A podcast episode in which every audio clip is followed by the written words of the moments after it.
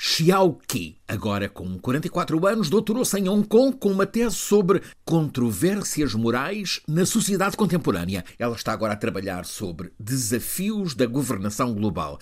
E a propósito da decisão da Comissão Europeia, que replica a antes tomada pelos governos dos Estados Unidos e do Canadá de proibir o uso da aplicação TikTok nos telemóveis, pelo menos os corporativos dos funcionários, esta académica Xiaoqi, em modo de desafio, lança uma pergunta: por que é que a Europa que proíbe o TikTok não desenvolve uma aplicação própria com êxito global como o TikTok?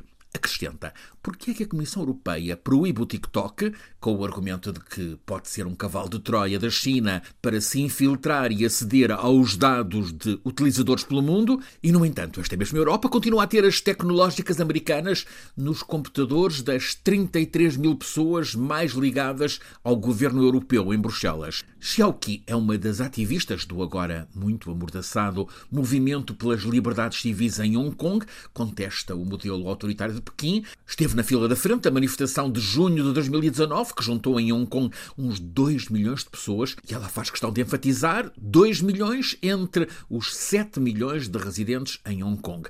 Ela lembra que quase todos a marchar com flores brancas, rosas, lírios, margaridas, desfilou a empunhar um cartaz onde se podia ler Amamos a nossa liberdade. Ora, a académica Xiaoqi é insuspeita de simpatias pelo governo de Pequim, mas argumenta a decisão de Bruxelas, como antes a de Washington, ao ser tomada quando 1,8 mil milhões de pessoas pelo mundo, quase 25%. Já subscreveram o TikTok e esta é a aplicação favorita dos adolescentes. Essa proibição só pode ser vista como uma ação hostil com mensagem de agressividade em direção à China. Argumenta-se que o TikTok está a moldar o pensamento das gerações juvenis através do sofisticado algoritmo que detecta com apuro as preferências de cada utilizador. É isso que gera a dependência. Também se invoca que o TikTok armazena constantemente os dados, os contactos, em suma, tudo de cada utilizador, mas, lembra Xiaoqi, isso é o que também fazem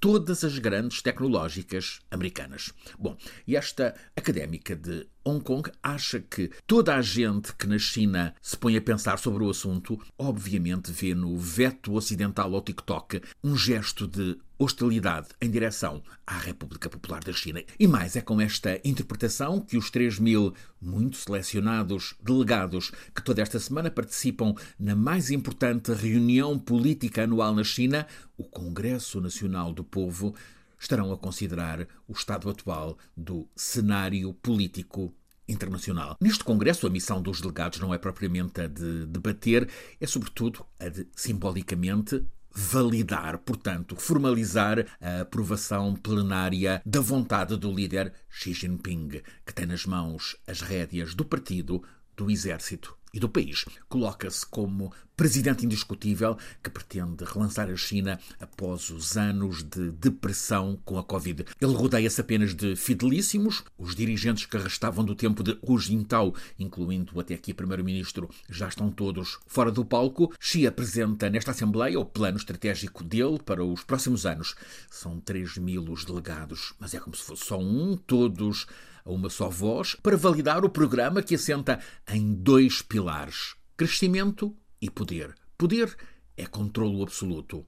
Crescimento é regresso da economia aos anos de expansão robusta. Para este ano, previsão ainda relativamente modesta, apenas 5%, após 3% no ano passado, mas de modo a que as pessoas sintam elas próprias que o país está a criar riqueza e que as pessoas beneficiam, por um lado, diretamente, através do reforço de apoios sociais, por outro, com a modernização do país. É anunciado forte investimento na ciência e na tecnologia, de modo a autonomizar a China de dependências ocidentais também investimento robusto na educação. Sabe-se que está no plano o apoio ao relançamento da natalidade no quadro da política oficial chinesa de educação sexual. Também investimento na prevenção e controlo de doenças. E há um outro dado a ter especialmente em conta: o orçamento militar cresce 7,2%. Está explicitado que se trata de preparar as Forças Armadas da China para novos desafios. Fica claro que, designadamente, o controle da região marítima do Indo-Pacífico, também disputada pelos Estados Unidos. Um último dado: o orçamento para a diplomacia e para a cooperação cresce 12,2%, ou seja, mais China pelo mundo é de antecipar que, sobretudo em África, no Médio Oriente, em quase todo o sul global